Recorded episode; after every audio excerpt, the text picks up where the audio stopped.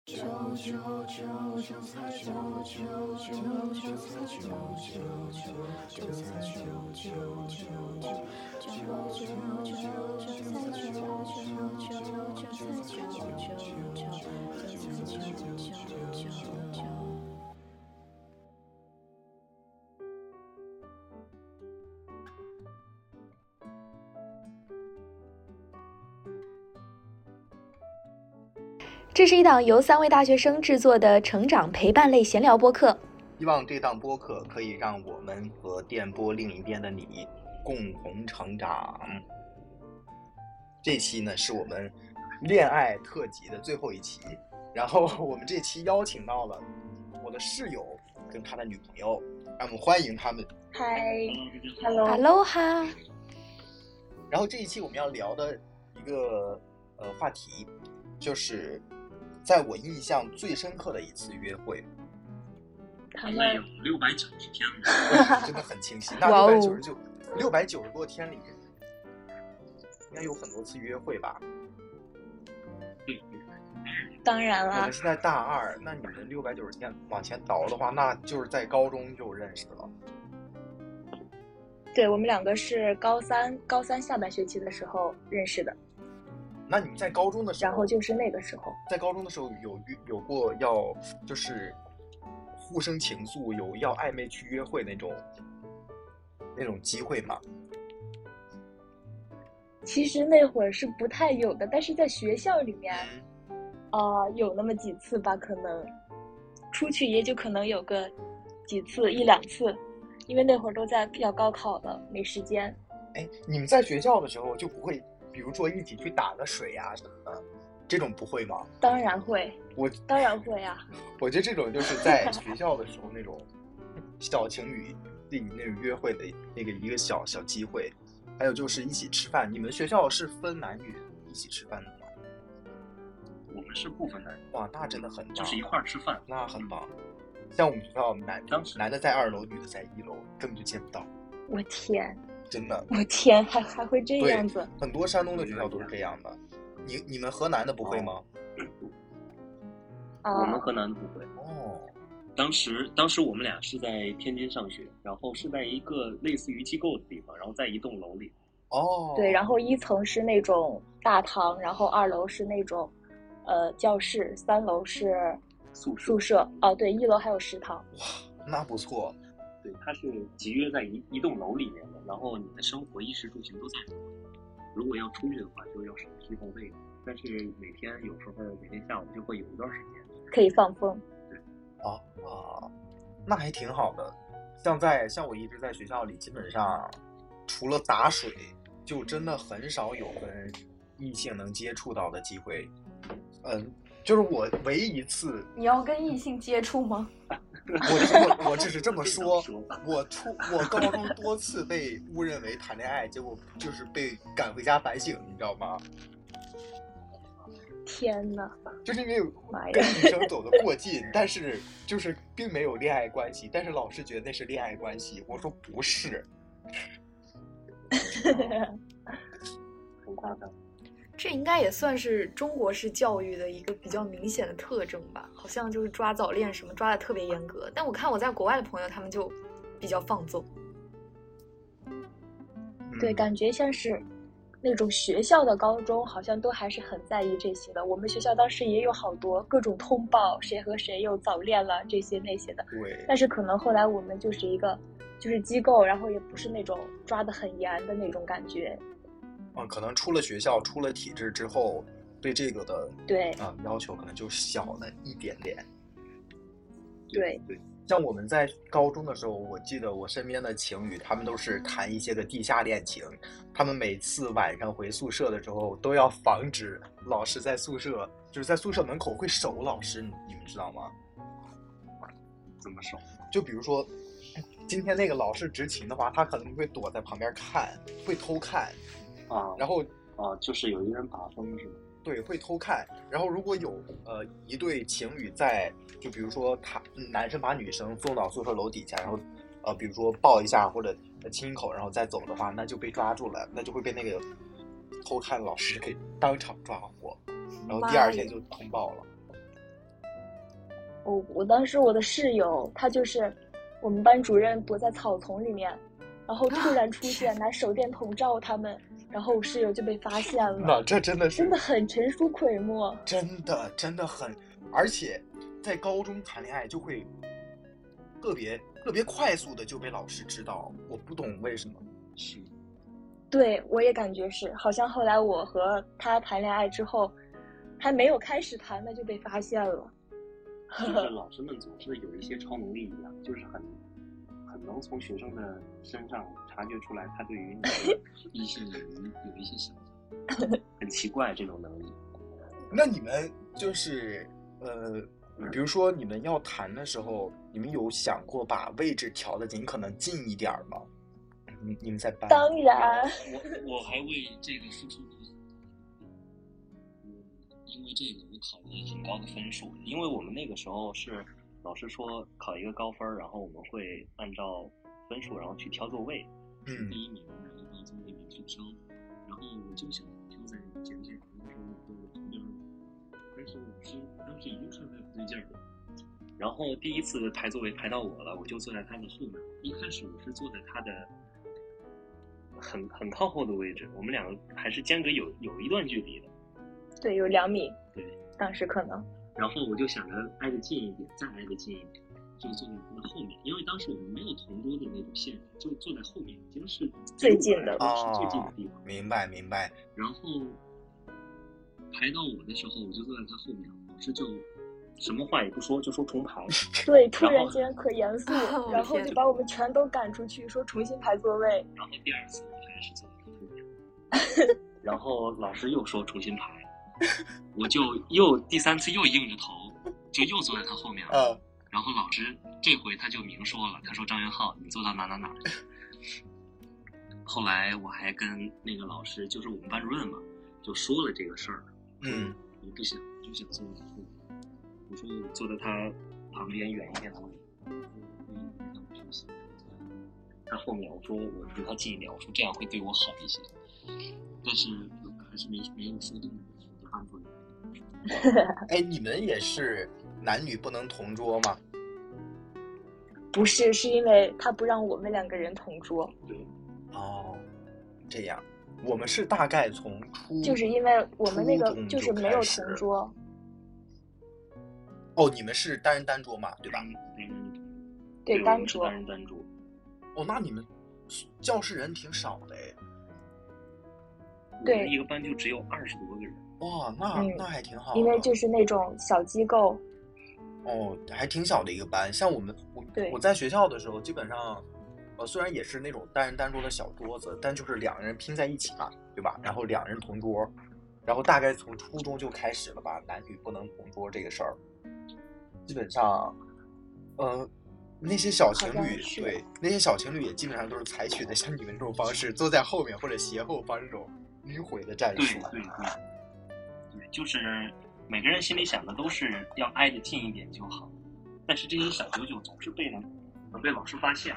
对，对，我想起来了，我真的很气。当时快中考的时候，就是我跟我玩的很好的一个女生的同学嘛，初中的时候，我们就是坐得很近嘛，一直就坐得很近。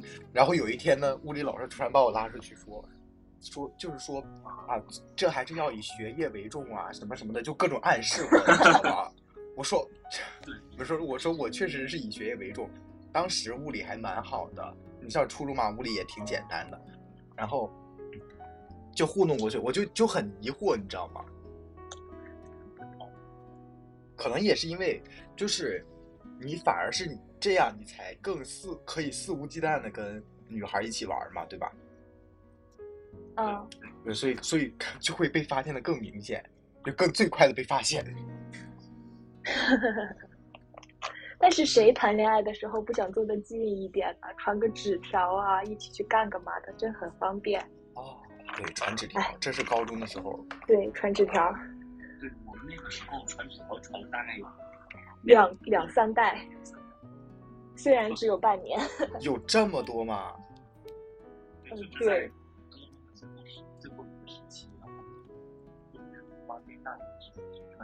写信，谢谢。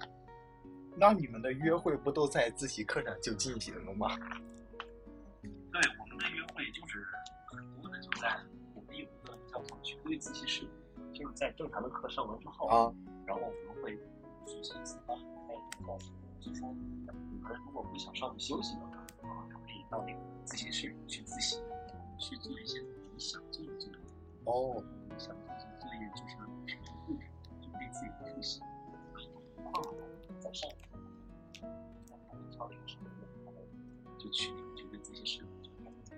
对，而且到最后的时候，每天都一两点那个样子，但是一点都不觉得困那会儿。哇，这就是爱情的力量吧！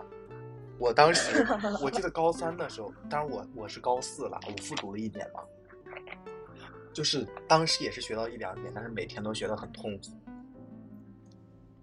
我们两个特别开心。身边有陪伴的人，然后就不会说有那么多的累啊、困啊。就现在都想想都觉得可高兴了，因为他之前好像平时他上课的时候他都不怎么好好学，但是自习的时候他都可认真写作业了。我记得那会儿看着我就可欣慰了，还。哎，那你们会就是在比如说，嗯，每次哦，那你们也不回家。我想说的其实就是互相送一点吃的、零食什么的，因为像我们我在学校嘛，高中基本上都是住校为主，然后我是比较少的那种通校的学生。一般如果有谈恋爱的其中一方是通校的，可能都会经常带一些吃的呀什么的给对方。你们会准备吗？在高中的时候？我是我是会很经常给甜甜带东西，因为我当时不是要出去艺考，嗯，播音，然后就每次出去之后回来，就给甜甜烧很多吃的，就每次烧的都不一样，然后各种各样的都会带一些。对，我还记得有一次是上什么课来着？我上课之前我就说，真的好想吃炸鸡啊，因为在学校里面就有自己订不到外卖。嗯然后下课的时候，他就突然跑出去，突然跑出去，然后他就拿回来一盒炸鸡。哦，我天！我当时真的太开心了。那还挺，那还挺值得感动的。对，因为当时真的学校的饭真的吃的太腻了。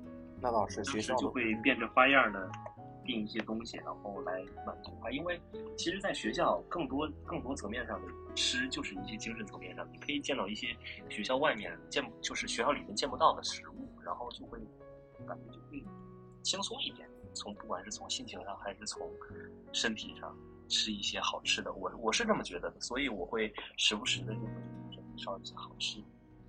哦，那你觉得就是在你们谈恋爱这呃这这两年多的时间里吧，就是呃你们印象最深刻的是哪个阶段呢？就比如说在高中阶段，还是上大学之后的阶段？当然是高中了，反正我是高中。高高高中刚开始的时候，那永远就是浪漫。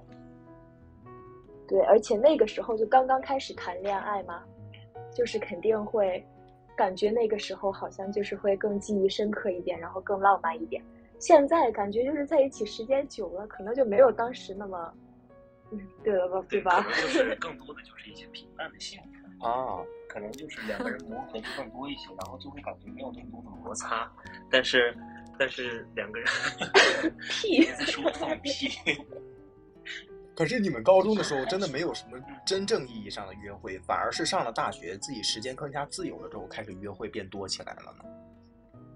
对对，是这样。那按理说是这样，但是高中永远是最让人回忆的。有人说就是嗯高中这个阶段就只值得让人回忆，但是我觉得最后那个阶段，让我们俩来说，真的还想再重新来。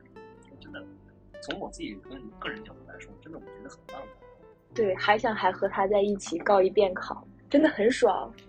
受不了了。有一些个情怀的话？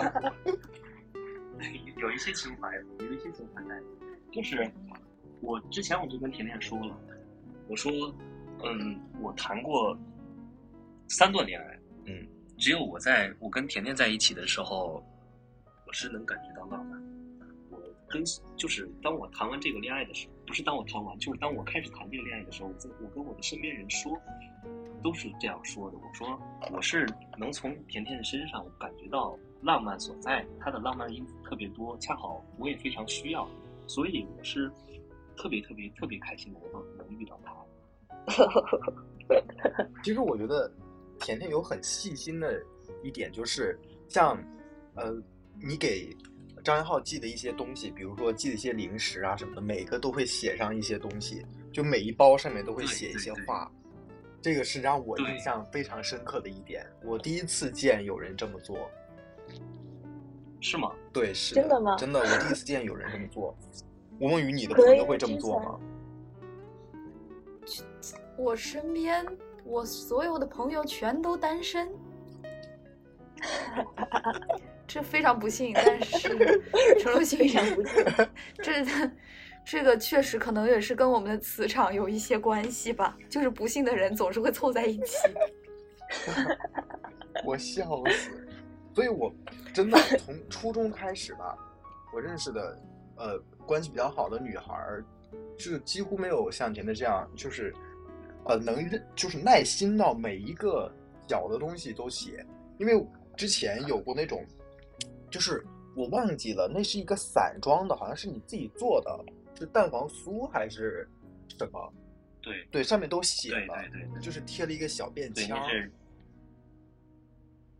有那个蛋黄酥，哦，对，就是你你拿那个，我觉得那样包装很很好看，不然就是直接我想给他拿个塑料袋寄过去，但但是我想着好像寄过去显得就是它很不高档，然后我就包装了一下。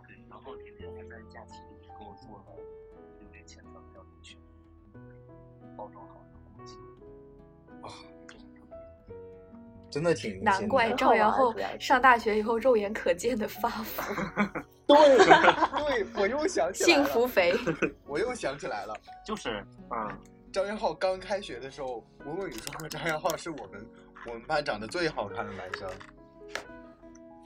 是吧？我也这么觉得。没有吧？我觉得我们班长最好看是彭高翔。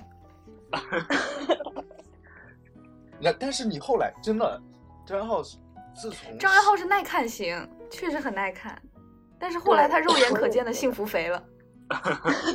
大概我最瘦的就是我最后最瘦的时候，就是跟甜甜还没有在一起的时候。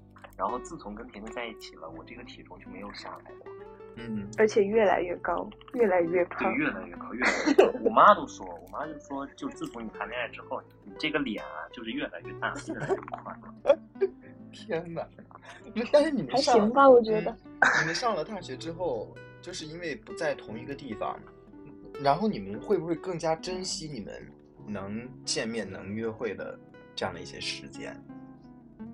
当然，当然会很珍惜，就是每一次见面嘛，你看，就像是之前还没有开始异地的时候，就像说，如果说异地的话，就要一个月见一回，但是种种因素嘛，加上这个大环境的影响，包括后来家里边的一些事儿，然后就就会让我们俩有一些大大小小的时间就见不成，然后就会每次见面的时候就会更加珍惜我们俩在一起的时这些时间。虽然可能我们俩每次见面都会吵一些架，但是真正的当你再开始异地的时候，你再想起来，你就会觉得当时的吵架也会很幸福，嗯也会有一些满满的回忆。就像你开始异地了，你吵的那些架，跟你在一起了吵的那些架，你解决解决的速度跟解决的方式就是都是不一样的。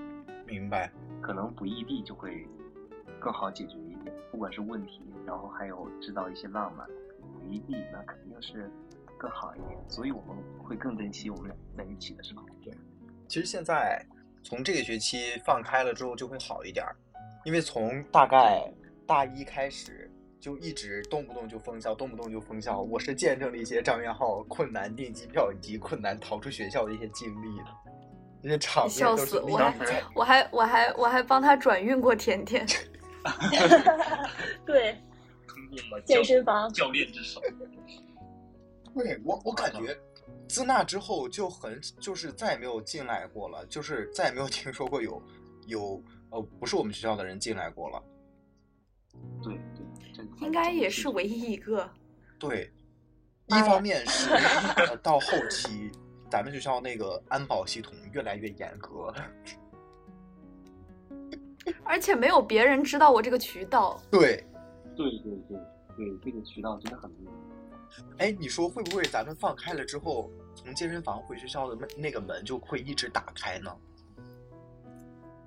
那就那也不会有人走了呀，都放开了以后，谁还走那儿啊？不闲的吗？啊，那也对，但是我我是是我是我是这么觉得，如果这样的话，那健身房就可以多卖点卡，就可以说离学校很近。我笑死。你是有商业头脑，我也正想说这句。因为你们每次就是往返的距离还挺长的，就是要么是张一浩飞飞过去，要么就是甜甜飞过来，其实都挺麻烦的。然后对，而且我嗯们两个是无论如何都是在异地的，就是不管是放假的时候，人家有的人可能是在学校谈恋爱，然后回家的时候是异地，嗯有的可能是在家这边谈恋爱，然后回学校的时候是异地。但是我们两个是在家的时候，呃，他在河南，我在河北，然后在学校的时候，他在杭州，我在成都，就是无论怎么样都是异地的。是的，而且好坎坷。而且真的杭州跟成都的距离真的挺远的，说实话。还行吧，我我都觉得还行了，也就坐飞机就坐坐个两个多小时就到了。我记得，呃，您你们甜甜来杭州的时候，是张张一浩带甜甜吃了很多我们学校周围很好吃的东西，比如说那对个，我当时嗯他来、来之前，我就想着，我说我要带你把我在我身边我见过的、我吃到的、我看到的，我都讲给你听，这样我们再去异地的时候，你就可以身临其境的知道我当时到底在干什么，我吃的这个东西到底有多美味，我当时吃到这个东西到底有多开心，我都要让你知道，因为我是一个分享欲很重的人，甜甜也是，甜甜会跟我分享她吃到的东西，我也会给甜甜分享我吃到的东西，我经历的好玩的事儿。嗯，所以，当我们来到真正来到各自身边所处的环境的时候，就会更多的去多多分享一些，然后让对方更能感受到自己真正在经历些什么。明白。因为我当时记得，大概是大一上学期快结束的时候，甜甜来了杭州，然后，嗯呃，我记得最清楚的两个点就是去吃了柳星跟塔可星吧，是不是？塔可星对，对，这两个真的很好吃。是吧？我真的印象非常深刻。那你们嗯，在就是在在这呃一年多的这个异地的过程中，这这几次约会，让你你你们分别印象最深刻的是哪次呢？约会，那我觉得让我印象最深刻的，好像还是高中的时候嗯的一次，可能也不是特别算约会的一个约会吧，就是那会儿，啊、我在学校嘛，嗯然后那天他第二天要去考那个浙传了，嗯对吧？那天晚上我就感觉那会儿虽然那会儿还没有谈恋爱，但是他突然间要走了，就还是有一点点难过的。但是他给了我一个小手表，就是那种可以插卡的那种，可以联网、小天才啊上微信的。电话手表那种那种可以联网，就是可以上微信，哦还可以视频。啊，对，就是那种手表。他刚刚才跟我说，当时那个手表他是特意为了我才买的，我现在才知道。然后当时就是那天晚上，他当时我当时已经回宿舍了，嗯我就拿着那个表，我就和他在聊天嘛，我就说我要睡觉了。然后他说他很想我，但是那个时候我们两个还没有在一起，我还不知道他喜欢我。他说他很想我，我当时还很，嗯，我觉得哎呀，这个真的是一个海王，他怎么这个样子呀？然后他他突然就说我现在要去见你，因为当时我们学校已经熄灯了，然后宿舍的门也锁了，但是我们就是那个楼嘛，它就是临街的一条楼。他说他很想我，然后他我是住在那个楼的后面，哦有，一间那个同学家的房子，然后那天晚上我就住在那儿的。然后他说你看楼下，他突然就在我们宿舍楼下，然后他就拿那种，就虽然听起来好像很老土，就是拿那种。呃，手机的 LED 的那种，像是那种电子屏幕一样，然后上面可以就是打字的那种，算什么啊？滚动是什么吗？LED 的软件，啊，对对对对，然后它上面写了“甜甜要开心”，我当时看到了以后，我真的可感动了。但是那个时候，我还没有，我们两个还没有谈恋爱，然后我也不知道他喜欢我。嗯，你那会儿能看到我吗？我那会儿可以看到你的睡衣，真的？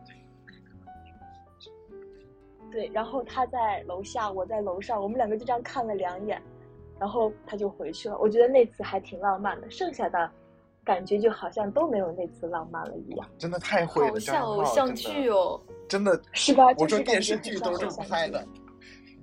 对，对，当时当时给我的感觉就是，我所在准备的这一切的时候，我的心都是在跳的。就其实刚刚开始在一起，或者是刚刚就是喜欢上对方的时候，你就会去做一些看似毫无意义的事情，但是这些毫无意义的事情就会给你留下很美好的回忆，然后会让你感觉你做这一切都是值得的。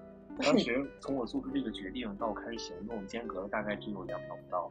我当时在屋子里面，大冬天，我穿了个短袖，然后出来，我就套了一件那个大衣，然后就下电梯下楼，我就赶快跑到那个我们学校楼下，嗯，然后拿着一个瓶就给他看，我就觉得这一切都是值得的，虽然外面那么冷。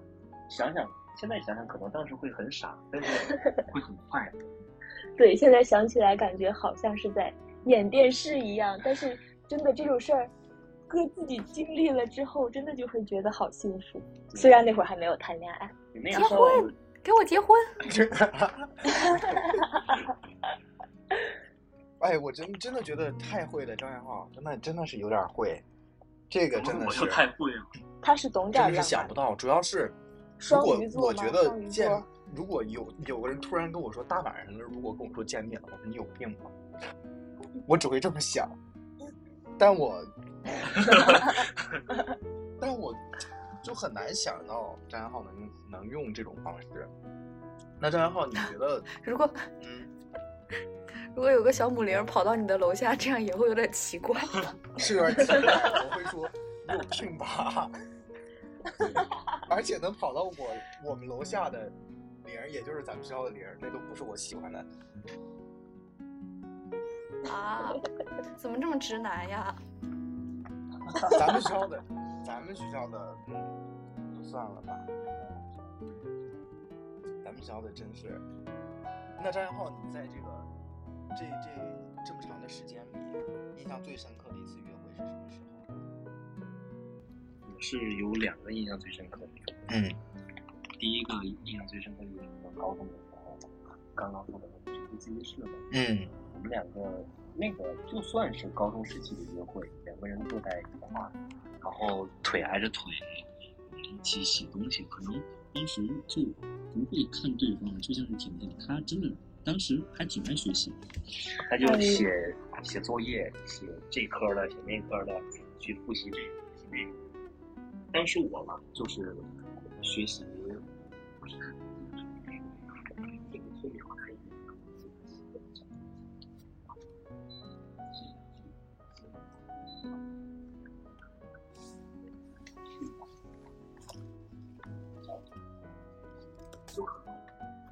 有说做什么事儿啊，我们去吃一些什么东西，去玩一些什么东西，但是就那样坐着，就是很浪漫，就让我记忆挺深刻的，就陪伴了我高中的最后时光，我觉得挺好。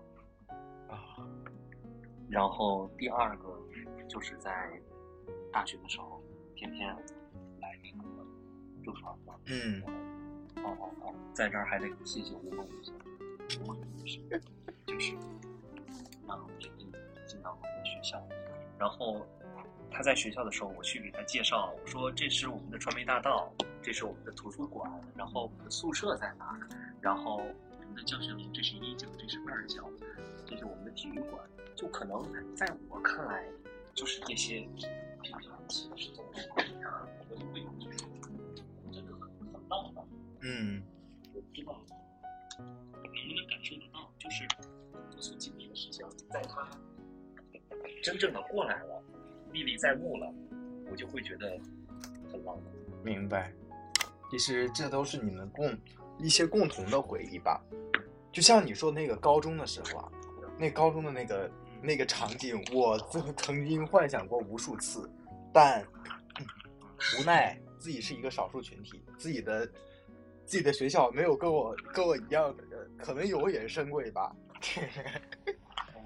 就就当时其实当时有喜欢一个人，也也有喜欢一个人嘛，但是就很隔得非常非常远。我一直有有幻想，在那种情况下，就那种高中的比较青涩的那个阶段，其实到我们现在虽然没有隔多多远，但那个那个青涩，而且又加上了高中那种 buff，就感觉非常值得回忆。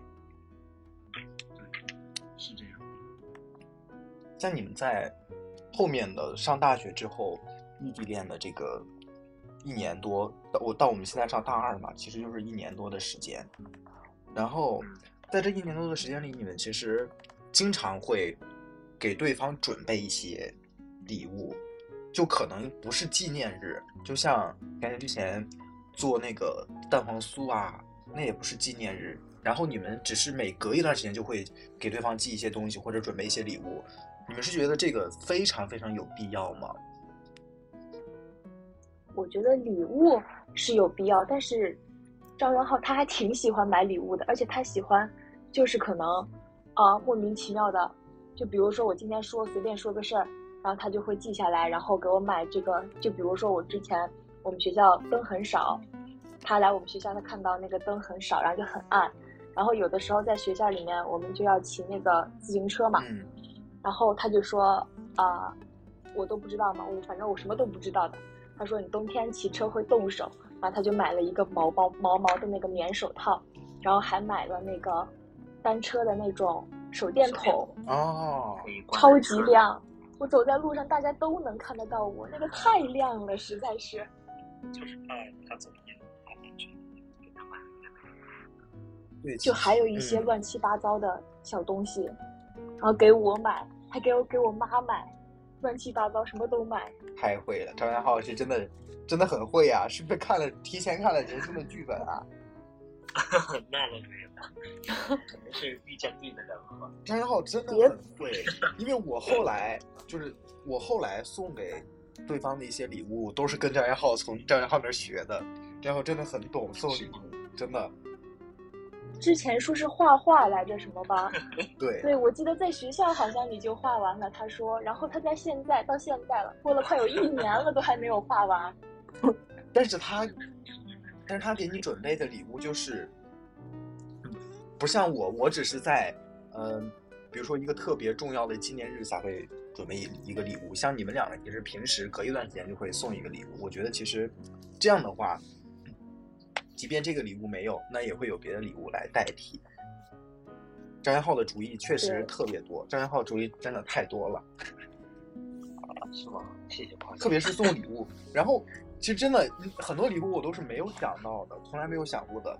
还有一次就是，呃，我记得是捏一个小小人儿，然后也是张元浩推荐给我的，然后我就觉得真的特巨新奇，真的巨新奇。你就拆我台吧，程立新宇。你捏的这个礼物好像没有我的哎，就拆我台吧，那个我也 我也我还没开始做呢，那个。烦死了。然后你们两个，嗯，在异地恋里怎么感，怎么去平衡自己的个人空间跟给予对方的陪伴呢？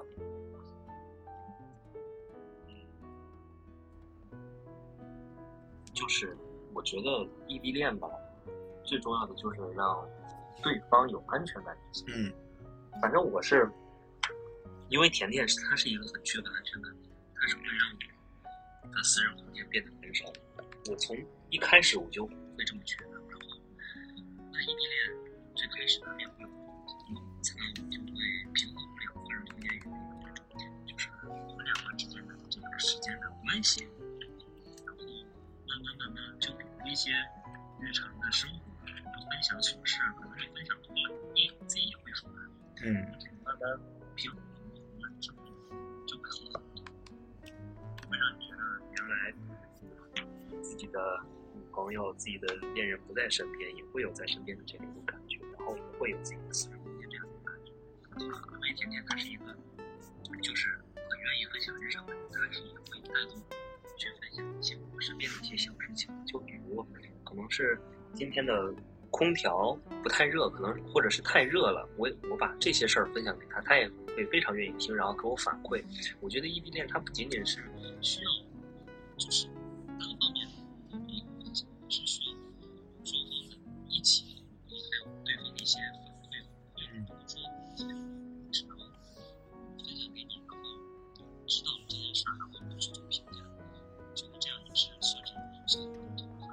对，而且这样分享着分享着，可能就不愿意说了。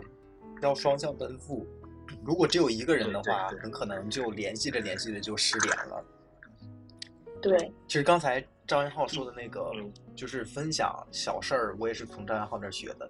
就是从张元浩每天早上开始拍早餐，我刚开始就是刚上大学，刚跟张元浩做室友的时候，我说连早餐都要拍吗？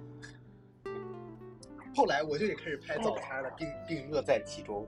每次就是 吃饭之前先拍一张，浅浅报备一下，然后再吃。后来这其实这些都是我认识张元浩之后才自己慢慢有的一些小习惯。对，因为我之前好像也不是很爱拍照片啊，就是给喜欢的人拍照片、拍视频啊什么的。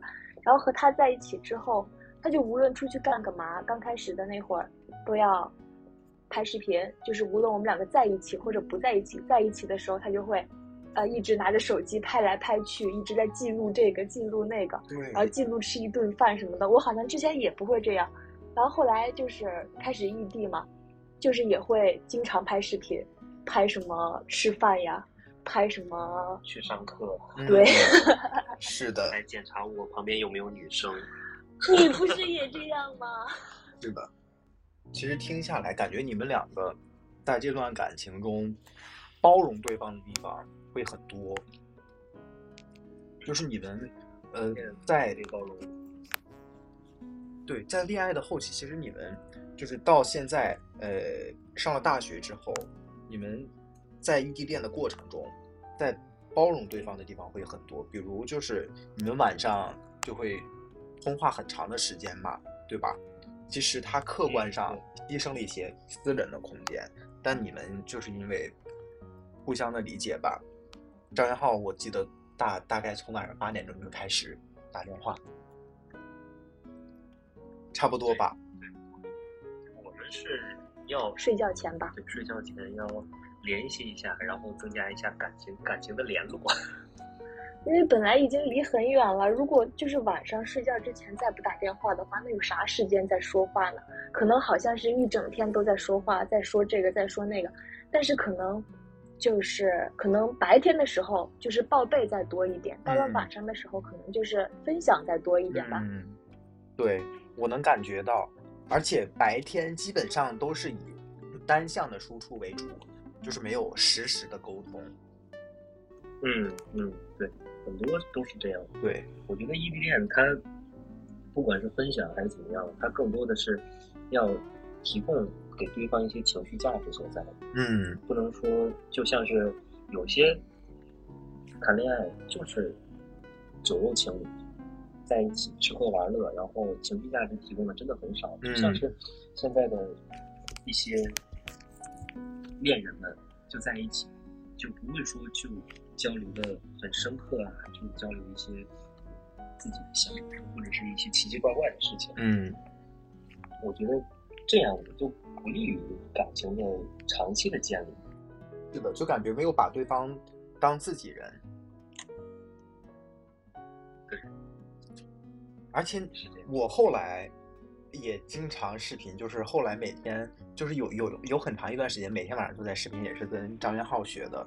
就是我在上大学谈的第一段的时候，其实晚上基本上不怎么打电话，就只是发短信联系，然后就每周见一次。可能我们见的比你们频繁，但是说实话，联系的并不如你们频繁。刚开始差不多，我们两个嗯，啊、就是刚开始谈恋爱的时候，是会打一整晚电话，打到早上六点多的时候再挂掉，然后后来就好像打到了三四点这个样子，然后他手机就是定时嘛，然后就是自动开飞行模式，然后挂掉。哦，然后再后来就是啊、打电话，然后一起睡觉，然后等到就是大家可能就是都睡着了，就比如说一点的时候聊完天了，然后他就会定到一点半的时，然后一起就是一点半的时候手机就自己挂掉了，然后那个时候也就睡着了。对，我经常听到，就张元浩在就是晚上 睡着的时候要打电话一起睡觉。那你这个，那你们一起做出这个选择的，就是比如说一起打电话睡觉这个选择的，呃，初衷是什么呢？是什么呢？因为没有时间互相陪伴，可能就是这个时间就会交流的更多一点，可以总结一下你每天发生的事情，然后去分享一下白天没有分享的事情。可能你今天白天确实很忙，然后不会分享很多事情，然后你在晚上的时候就可以把这些事情说给对方听，不会让对方觉得有那么大的距离感。对，而且我感觉对于女生来说，可能就是，啊、我可能胆儿比较小，晚上可能是我自己一个人，就是把灯一关，手机一关，这个样子睡觉，我就会害怕。但是每次跟他打电话的时候，我就会睡睡得特别特别快。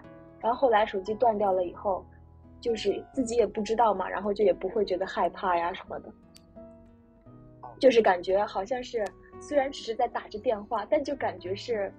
啊、像是被网线连起来了一样，嗯，就是感觉很有安全感吧。感觉会像是另一半在陪着自己一起睡一样，就是在自己身边一样。对对，那你们觉得，就是恋爱的首要的要考虑的因素啊？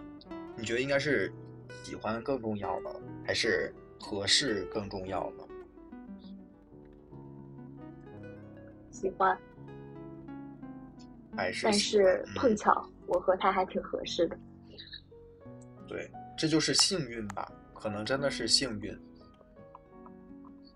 对，就是感觉好像，其实说合适，我觉得，我感觉我们两个一开始其实并不合适，对特别不合适，因为我们两个脾气。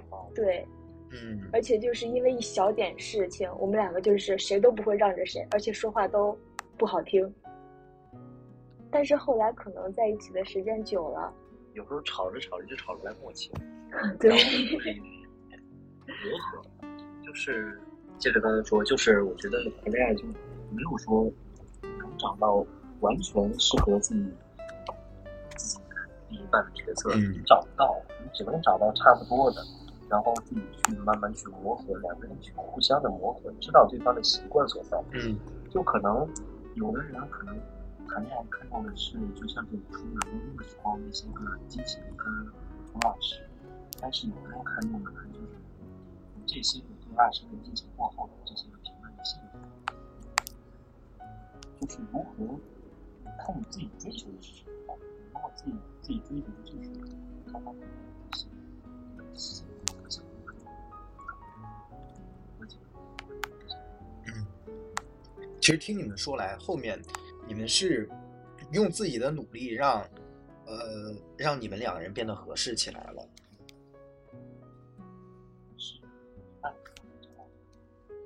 确实吵了无数个架，你也知道的。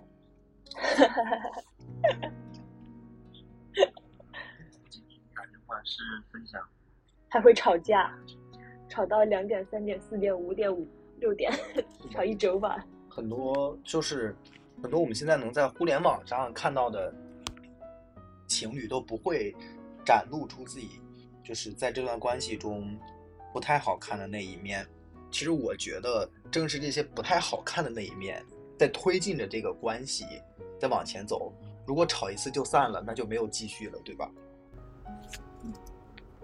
而且就是从吵架中更能看出来这个对方的性格，还有他处理事情的方式是什么样的。嗯，那你们觉得就是为什么虽然吵架也有，但是为什么没有想过因为吵架的事情而分开呢？当然想过，想了一百万次，但是没有分开。是每一对情侣都会在自己心里疯狂的暗杀对方一百万次吗？对啊，就是有的时候会气到，我觉得如果他在我面前，我给他十刀，我都不会心疼的那个样子。但很多时候都是因为异地，很多时候有一些东西讲不明白，然后通过手机来联络的话，很多东西其实讲起来真的很麻烦。很多时候谈恋爱谈到后边，就一定要有一些共感力在，不能说你老是抓着一件事儿、一个情绪不放，一定是可能说慢慢的觉得这件事没什么了，那就慢慢忘了，随他去吧。就是在你们两个在一块的这个人生的长河中，它其实就是占比很小的一部分。对，其实感觉很多时候吵架，其实呃不完全是因为对方做了一些让自己生气的事儿，很多时候也是我们在生活中遇到了一些不开心的事儿，恰恰是某个恋爱中的一个鸡毛蒜皮的一个点，激发了我们之前压抑的所有的怒火，让我们把这个怒火宣泄到了另一半身上。其实，在那个时候，另一半是有点无辜的，他甚至都不知道他做错了什么。说的太好了吧，这也，这应该是我们两个见面之前吵的最后一架了，就是因为这个。这么有什么嗯就是对嗯，那你们是为什么呢？就是因为自己生活上的一些不开心的事情，然后积压很久了吗？嗯。最近一次吵架是因为我因为假期确实有些事情嘛，嗯。然后会很很忙很忙，然后就是一天二十四小时，可能有十十二个小时，就不会有很多时间跟他说话。嗯。但是呢，我又要求他，我说可能我这段时间很忙，然后不会给你发很多信息，但是我想让你也会给我保持联络，保持联系。平时遇见的一些好玩的事情啊，遇见的一些就是好吃的东西，希望你可以主动积极的分享给我。嗯一开始确实甜甜很理解的，然后就会像我按照我说的做，但是人嘛，那总会有一个情绪在。嗯就是不想理解的时候了，真的很讨厌。而且那天确实是他因为一些事情，呃，不是很开心，就是一些生活上的事儿。然后我我已经忘记我当时说了什么，还是做了什么了。反正是一件，我觉得可能现在看确实是一件很不懂事，但是当时看就是一件很应该的事情，就是我必须要这个样子做。然后他就开始生气了。对我没哄他，他还说我是谁谁家的小少爷，脾气那么臭。其实我最近学到一个道理，就是我寒假不是呃养了一只猫回家嘛，然后就是那只猫一些让我抓狂的时候，比如说它大早上五点钟就吵吵醒我，然后很多时候都无缘无故的叫，然后我就跟我妈吐槽说为什么这只猫这么麻烦，然后我妈就跟我说了一个事儿，就是反正养一个，不管是养小孩还是养一只动物，总是有好有坏的时候。其实我就是联想到在恋爱中，我们经历过一些甜蜜的瞬间，然后这些甜蜜的瞬间，其实就是在我们那些生气的时候，给自己把火气往下压一压的那几颗石头。嗯，你会这样吗？确实，有的时候真的就是觉得，哎呦，我真的是不想谈这个恋爱了，也见不着面，也说不明白话，就是谈它干嘛？但是就想到在一起的时候，真的真的特别特别开心，就可能连吵架都是特别特别开心的，嗯然后就不会舍得啊，真的就是分开了呀，或者怎么样，真的是怪舍不得的。吵着吵着吵着吵着就吵到默契了，就吵到最后就要说分手那一步了，然后再打个视频，俩人笑，就 就是很好笑，就吵到笑。对，是是，确实。后面其实如果真的吵到双方都累的时候，就可能会，就比如说你还有什么想说的，就只能到这一，就就 是已经，双方可能都觉得，就是，就就是吵到那个时候，其实已经忘了为什么要开始吵架，因为什么开始吵架的了。时候就是为了吵架而吵架。对，他说我找事儿，但是其实有的时候真的是不是说是我找事儿，可能就是那天不高兴了，就是觉得需要一个情绪的出口，然后把他们都释放出去，然后碰巧他正在跟我说话，他碰巧惹到我了，然后他就他就他就不好了呗。闲着没事儿找个架吵。但是，一吵架就会觉得可有的干了，可生气了。虽然当时，但是后来可能吵到最后的时候，我都会忘记自己是因为啥在生气，嗯，然后就在挑他这句话说的有毛病，那句话说的有问题。对我感觉吵架吵到最后，其实就是一些细节上的争端。对，就吵着吵着就开始说我态度问题了。就本来这个事儿他就已经开始不提了，他可能就是吵着吵着就开始认识到自己的错误了，然后就开始说我的态度问题。其实很多时候明吵明就是，他态度不好。嗯，我感觉很多时候吵架都是你刚开始是因为这个事情生气，然后因为这个事情生气呢，他对方又没有给回复之后，你会联想到类似的其他事情，然后这个火气就开始累积了。就这个时候其实是对最危险的时候。对，这个就是确实，确实是我经常这个样子，几乎每一次都是这个样子，觉得他态度怎么这么不好啊？说两句就生气了。而且我们这个我还没嗯我还没开始呢。就是我们这个对就感觉年纪自己还嗯，我们这个年纪真的嗯经历的又比较少，然后就是 有火就着。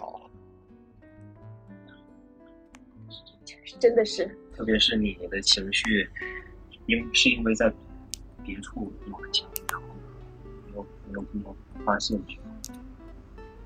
对，对，然后他这算道德绑架吗？他还说我是他什么唯一可以倾诉的人，所以要和我发脾气，这就是就是就是在绑架我啊！明明，哎，但其实很多时候，如果就是一个恋爱、一段关系吧，呃，进行到一定地步的时候，比如说一个长期的关系，你就会很容易把那个呃另外一半当做你最重要的一个朋友，或者说是一怎样的，你很多话都会感觉你除了这个人，好像真的没有其他人可以说了。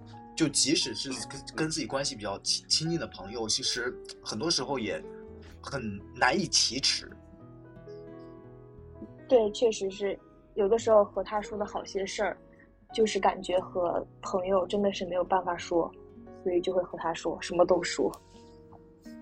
对，所以很多时候，对方误解自己，也可能是通过这方面吧。因为有些有些时候真的也不知道自己 突然就某些时候说出一些什么呃不知道什么东西的话。就比如我前段时间，不是张元浩可能知道吧？我在闲鱼上淘手机，提前把钱打给人家了。后来就很长一段时间，那个人就一直拖着，然后我就反复提这件事儿，然后可能就有有点生气，然后就因此而吵了一架。可能我就是因为没有地方去倾诉，我我我也不想跟就是太多的人去反复的提，就算跟朋友提，可能也不会那么频繁的去提，但是又觉得这个事儿确实挺重要的，就嗯，还是感情中还是有很多事情挺难说的，嗯，其实理解很重要，在这个时候。反正就是谈恋爱吧，理解吧，最后一定要理解对方的情绪到底是在哪儿。对，但是说实话，感觉好像人在自己的气头上的时候是没有办法理解到别人的，就是可能自己也在暗示自己，嗯，你要去理解他，你要去怎么怎么样。但是真的到那个份儿上了之后，就感觉实在是没有办法站在他的那个立场上想问题，就觉得他我如果我站在他的那个立场上想的话，反正他那样就是错的，无论如何我都没有办法接受。对我们两个脾气很像，就像我我在吵架气头上的时候，就是你给我什么台阶我都不下。嗯，就是他可能会给台阶，或者说我可能会给给台阶，但是两个人都很生气，所以就选择无视。对，下不了一点。但是过了那个劲儿，好像就会好，就可能过个五分钟、十分钟，就就会好。明白。像我的话，我就会在嗯，比如说自己特别生气的时候，虽然我也会生气，但会给自己就是一直一直跟自己说，有些话是万万不能说的，但不是像分手这种啊。就比如说深刻的伤害到对方的这种话是万万不能说的，贬低对方的人格呀，贬低对方尊严这种话是千万千万不能说的。其实，如有些话说出来是无论如何都收不回来的，就是说出来之后，你们俩关系从这一刻往后直接变掉，就算这段关系还存在，但是味道就不一样。对对，就是这样，就是可能你们在吵架之中说出来一些什么气话，可能你不这么觉得，但是你说出来了，这件话就会在对方的心里留下很深很深的印记。嗯，这个在我的感同身受。又内涵我，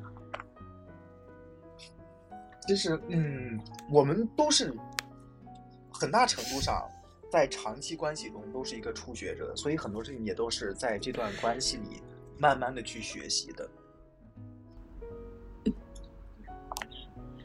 一边学习一边谈恋爱。是的，你要学习两个，就是每个人跟每个人在一起都有不同的相处模式。可能嗯，我们两个这个相处模式在其他人身上复刻的话，别人可能会觉得很麻烦。对，可能会有我，们两个就已经习惯了。嗯。而且还乐在其中。对，其实千人千面，很多的我们在现在互联网上见到的一些情侣，我们羡慕他们的相处模式。其实我觉得，嗯，也没有太多的必要，因为我们自己在谈恋爱的时候，我们自己去呃沉浸在里面，其实是那个体验是最重要的，那个是独一无二的。就是觉得感觉像是一些什么什么抖音啊、小红书啊、乱七八糟这些，感觉有的时候就那些恋爱观还就挺误导人的。嗯就是说那种啊、呃一些女生一定要清醒，一定不能依靠任何人，然后就是。张仁浩说，就感觉他好像很清醒，但是又愚蠢，又又很就是清醒的愚蠢那种感觉。嗯，就可能这种这这一类人只是从这个坑跳进了另一个坑而已，他并没有真正意义上的超脱出这个这个游戏。而且好像就是抖音会就是乱七八糟那些就会各种说，啊，男生要怎么怎么样才是喜欢你的，然后要怎么怎么样，然后就好像是就是如果他没有那样做了，就会觉得，对我之前就总是这么觉得，我觉得张张浩没有像嗯抖音这样做，他就是错的，他就是不喜欢我的。但是后来我就发现他可能会有他自己的方式吧，用他自己的方式，然后就是悄悄的喜欢我。就是感觉还千万不要看什么抖音啊，乱七八糟里面那些，他们说是这样就是喜欢你的，然后就是这样。我觉得就是之前的自己真的挺蠢的。对，其实特别是现在还在上高中的女生吧，她们可能忽然接触到了，嗯，那个网络的世界，其实是在我们上高中的时候是这样的，我不清楚现在还是不是这样。就是突然那个信息一涌入的时候，就会被那个信息冲晕，然后就会盲目的、无意识的接触到很多讯息。就是这个是非常致命的。我觉得在我们这个时代吧，掌握了媒体的人才是掌握这个世界的人。你很难去分辨哪条讯息是真理，哪条讯息是谣言。很多真理都会被都会被当成谣言。很多谣言都会被辟谣，辟成真理。其实我感觉，到最后还是要自己实践，才能才能真正的呃去摸索出一些道理来。嗯，好像确实是这样子。对，因为现在的很多互联网上的大 V，或者说是一些抖音上的高流量博主，他之所以高流量，是因为他他所说的话，或者说他所传播的价值观，是让你听着最舒服的，对你最有利的。但其实对你最有利的，并不一定那是绝对正确的，只是对你你觉得目前这一这一刻听着很爽，但这真的对你对。对你的长期发展。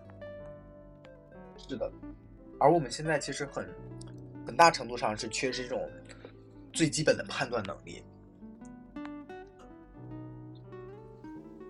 他对于信息一些甄别。对，是的。其实聊到最后，我感觉恋爱，不管是不管你是不是异地恋，嗯，也不管你们中间，呃，你们两个人身份的差距，比如说年龄上的差距呀，呃，性格上的差距，呃，甚至性别上的差距，性性别上的不同，怎么怎么样的，最重要的就是理解。我觉得“理解万岁”这句话，真的需要刻在我们的心里。其实确实，好像如果这么久的话，如果他不理解我，或者我不理解他，我俩可能已经分了一万次手了。其实我个在在我嗯，我觉得就是谈恋爱嘛，就是要很喜欢，然后很理解，然后剩下那些不管是什么乱七八糟的那些困难呀什么的，都好像不是什么事儿。嗯，对，要明白自己的底线在哪儿。嗯，我觉得让对方知道自己的底线在哪儿是很重要的。只要在这个底线之上的所有的问题，都是可以去理解的。对对，啊，我们现在聊了差不多一个小时了。嗯，天呐，从约会聊到，好快！从约会聊到一些恋爱观的东西，然后我们今天的节目差不多也就结束了。如果想收听《韭菜大学生》的话，可以从苹果播客、小宇宙、网易云音乐、QQ 音乐和谷歌播客来收听。如果你喜欢我们的节目的话，请给我们点赞、评论、转发，谢谢大家。然后谢谢今天我的室友张浩和他的女朋友甜甜来到我们的节目，谢谢。谢谢。那我们就下期再见啦，拜拜。下期再见，拜拜祝你们，情人节快乐，拜拜谢谢谢谢。拜拜。拜拜。